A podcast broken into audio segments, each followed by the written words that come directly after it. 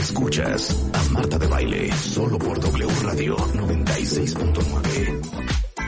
Estamos de regreso en W Radio, son exactamente las 10.35 de la mañana. El doctor Gerardo Castorena ya llegó al estudio.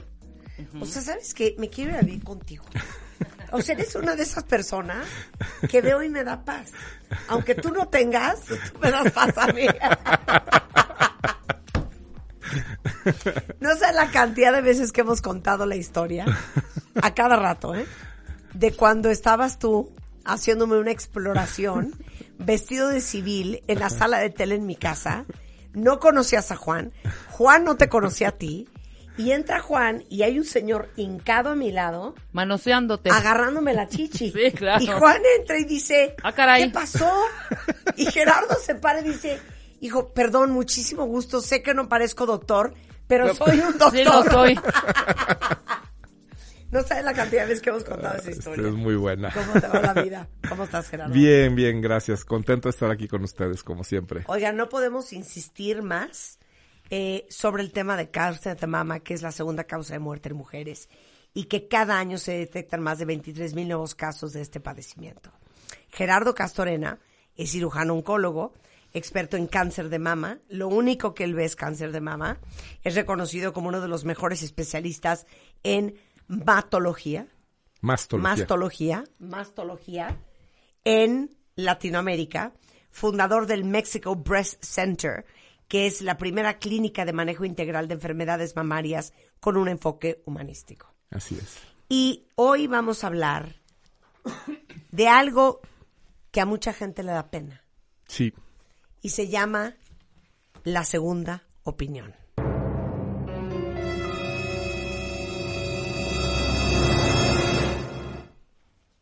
Sí les da pena.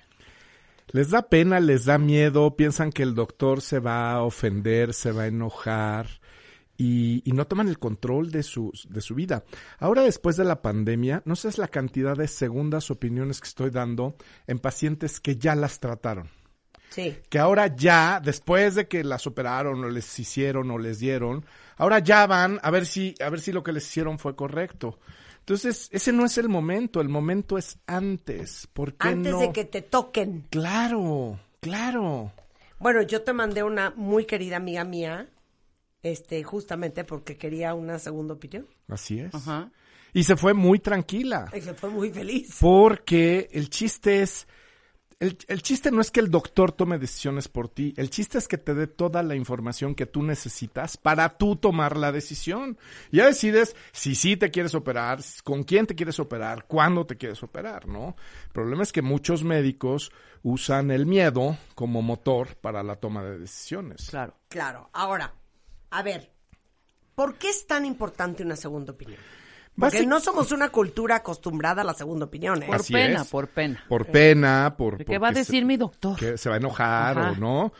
¿Por qué es importante? Porque necesitas saber las opciones que tienes y quizá el primero, la primera persona que, que estás viendo, quizá no las tiene todas. Quizá no es especialista en el área que tú necesitas. Quizá no tiene toda la experiencia en los casos que tú necesitas. Porque una cosa también sí. que es bien común en México, tanto pacientes como médicos alaban al superhéroe médico. La gente te dice, ve con mi médico, hace de todo, Claro. opera de todo. No, hombre, ¿cómo crees? Bueno, la gente, la gente dice, eso lo alaba mucho. Y un médico, fíjate en las tarjetas de presentación de los médicos, ya casi no se usan, pero parecen más currículums que, que tarjetas de presentación. Hago esto y hago lo otro, y opero aquí y opero allá, y sé de No, todo lo pero eh, por eso en este programa promovemos tanto la doble y la triple especialidad. Así es. Porque no es lo mismo ir con un oncólogo que un oncólogo que se especializa en mama, que se especializa en mama, o con un oncólogo que se especializa solamente en el aparato reproductor femenino, Claro. o un neurólogo que no solamente es neurólogo, es epileptólogo y lo único que ve es epilepsia. Te voy a platicar algo. En mi residencia de oncología quirúrgica, que fueron tres años en el Hospital 20 de Noviembre en el ISTE, vaya, teníamos volumen, teníamos Sí. una cantidad de, de enfermos gigante. Yo en tres años operé cuatro cánceres de páncreas. ¿Tú crees que eso me hace especialista en cáncer de páncreas? Cero. Por supuesto que no. Operé un esófago, operé tres hígados primarios, sí. operé dos próstatas. ¿Qué es lo que nosotros operábamos? Muchísimo mama, muchísimo eh, cervicuterino, muchísimo Sí. endometrio, cáncer de ovario, cáncer de colon. Pero de todas maneras, si sigues operando estómago y colon y tiroides y ovario y mama, pues yo lo que les digo a los pacientes, ¿y de qué sabe ese doctor? Claro. Claro, claro. Sí, claro. Porque A little bit Pues, about nothing. las, las chuchas cuereras, la verdad es que, híjole, hoy hay que tenerles miedo. Porque 100%. No. Entonces, y, y aparte te voy a decir una cosa que ah, tú has comentado muchas veces. Me imagino que llegan a ti con una biopsia ya hecha. Algunos pacientes sí, No. sí.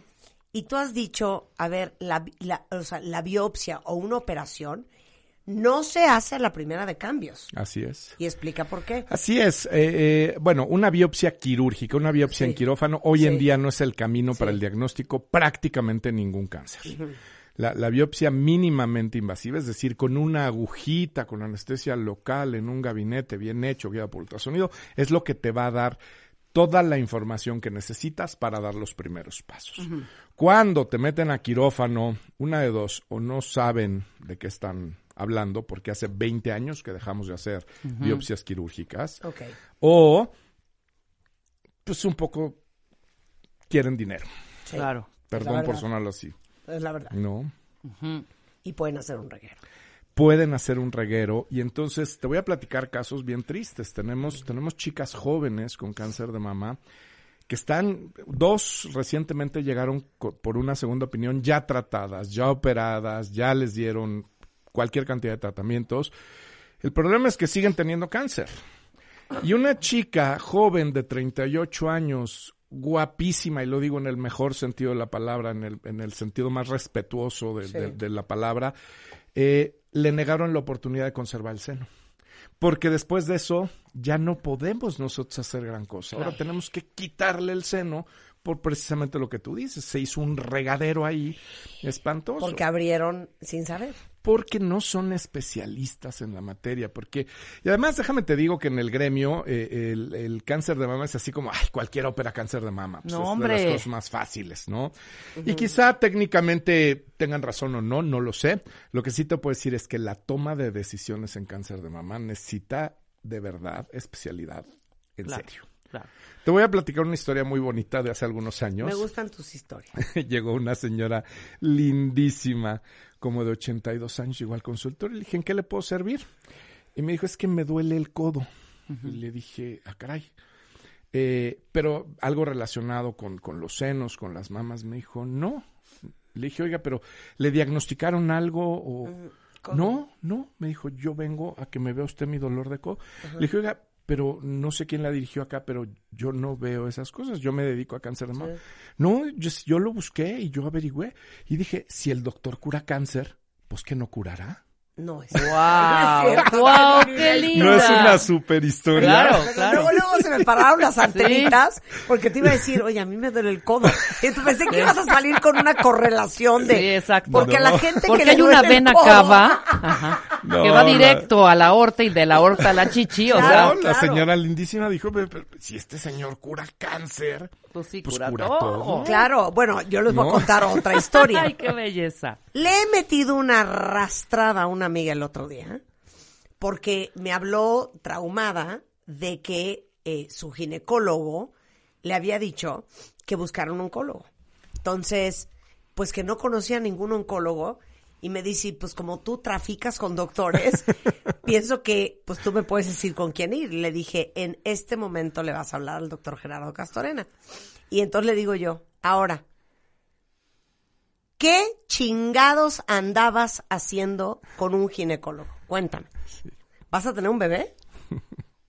No, pero pues es que él me revisa todo. Y yo le decía, es, Es que eso tiene un fundamento y tiene eh, una a ver, historia. ¿qué es? Cuando nosotros éramos pequeños, yo tengo 54 años, estaba esta figura jerárquica del médico general.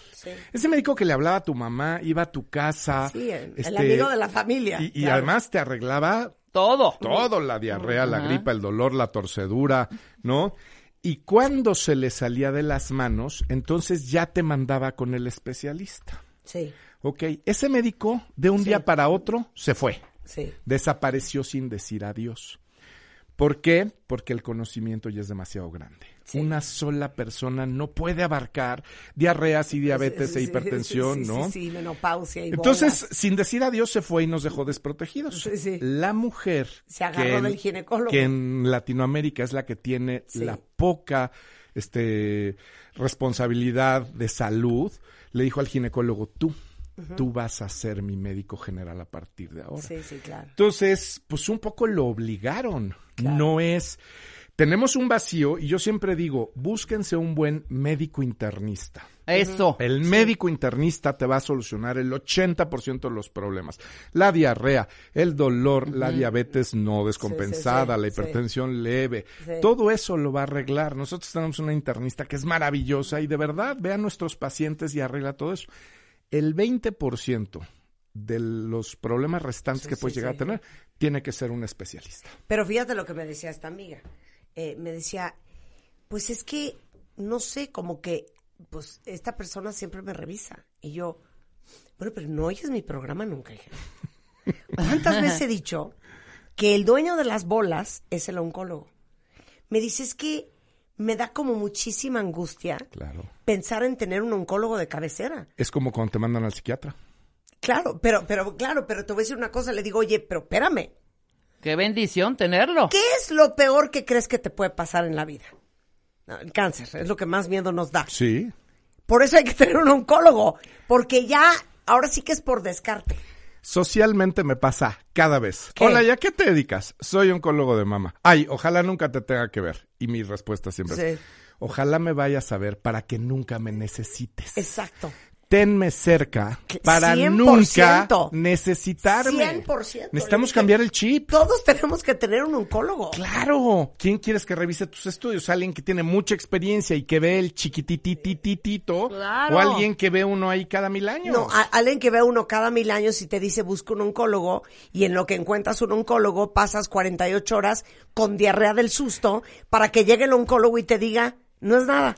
La gran mayoría de mis pacientes, como un 70%, no tienen cáncer. Claro. Van conmigo a que las revise, a que vea sus estudios, a que las apoyemos, a que les digamos cuáles son las mejores maneras de disminuir su riesgo, Claro. etcétera. 70%. Y yo quiero que ese número crezca. Ahora Claro. les voy a decir por qué tienen que tener un oncólogo en su vida y entre más cercano a ustedes mejor. Porque como Rebeca y yo no tenemos Paz. la paz y Interior. la paciencia de Interior otras y personas, exterior. Porque aparte esta, esta amiga mía creo que esperó entre la biopsia y el resultado 10 días. No está Le loca. digo, es que No, ¿cómo no, ¿de qué me se habla? te ocurre? Entonces le conté que yo no me hago la mastografía ni el ultrasonido si Gerardo no está presente. O sea, ese cuento Detectando de cada le voy a mandar al doctor sus resultados, él la va a llamar. No, hombre, No. chinga tu madre. No, espérate, ¿de qué me hablas? No, Estar ya en el ultrasonido, manera. en el ultrasonido, o cualquiera, estas personas que le dices, ok, ¿qué pasó? Pues nada, que me los, re- me los dan en 10 días. ¿No hiciste preguntas mientras pasaban el... Sí.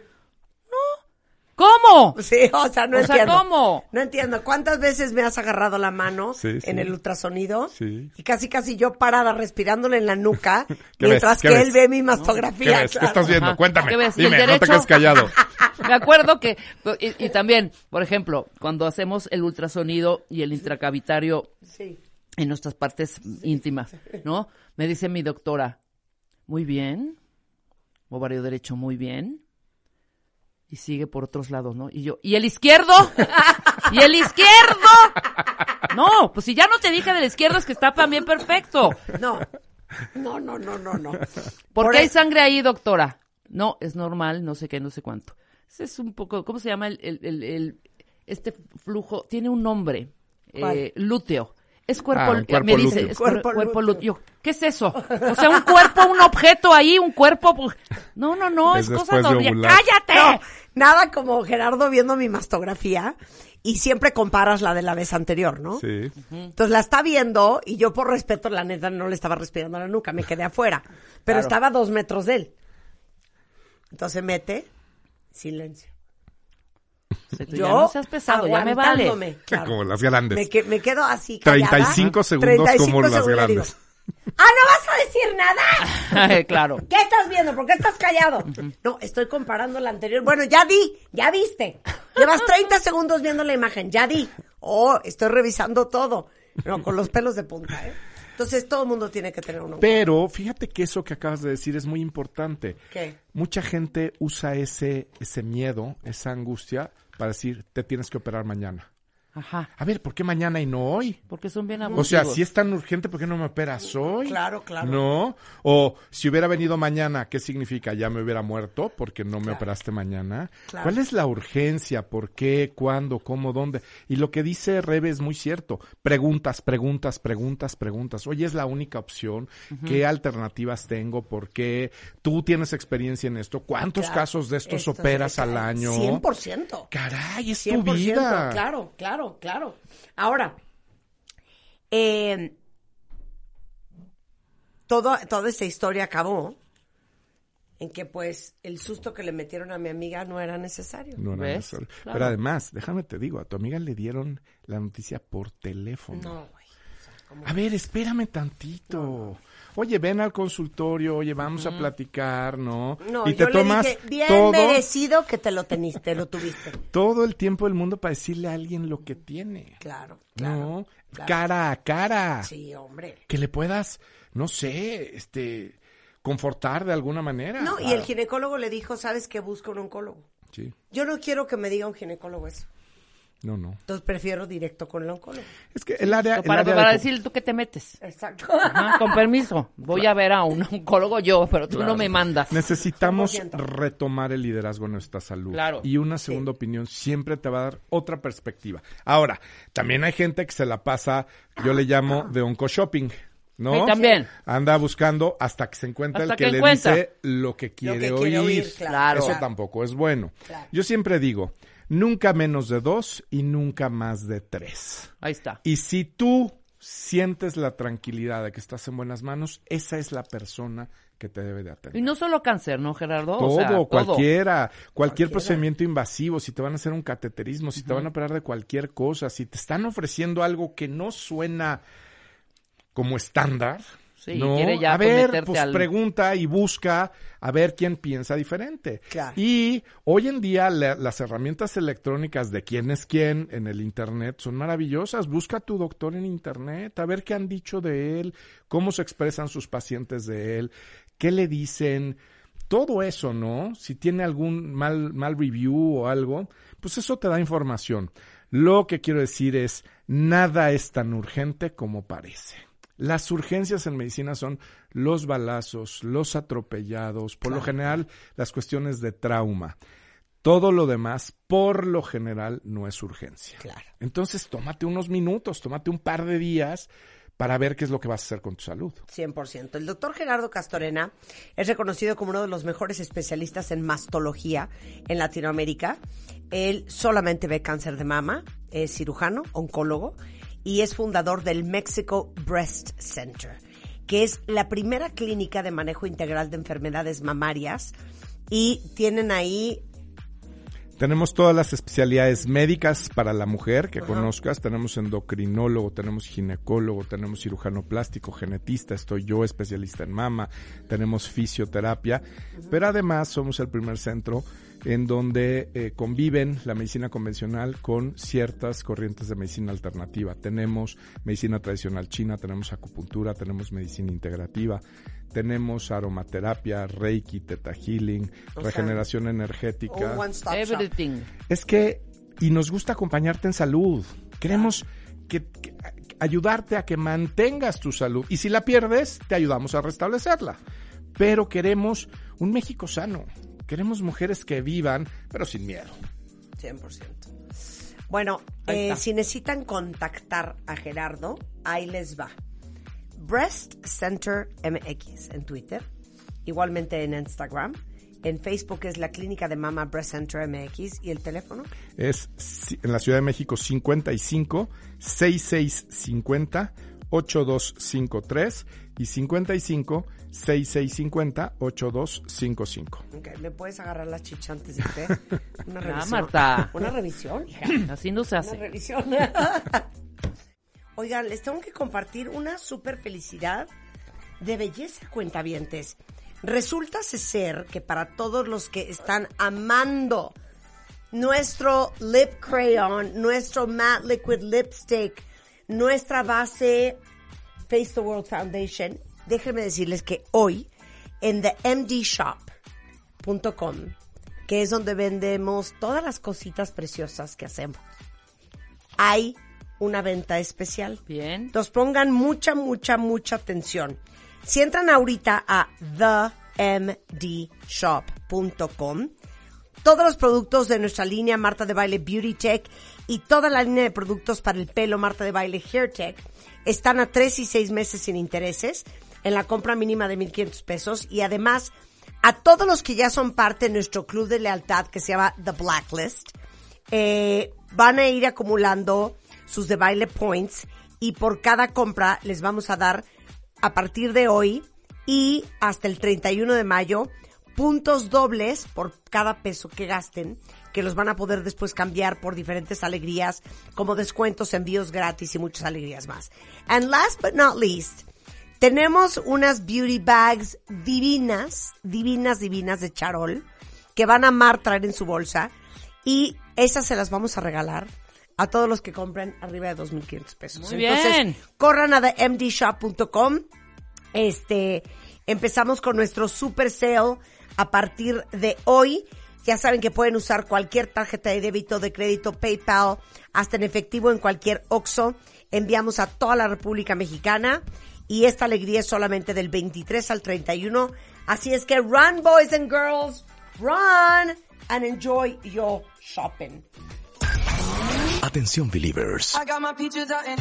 Justin Bieber está de vuelta en México.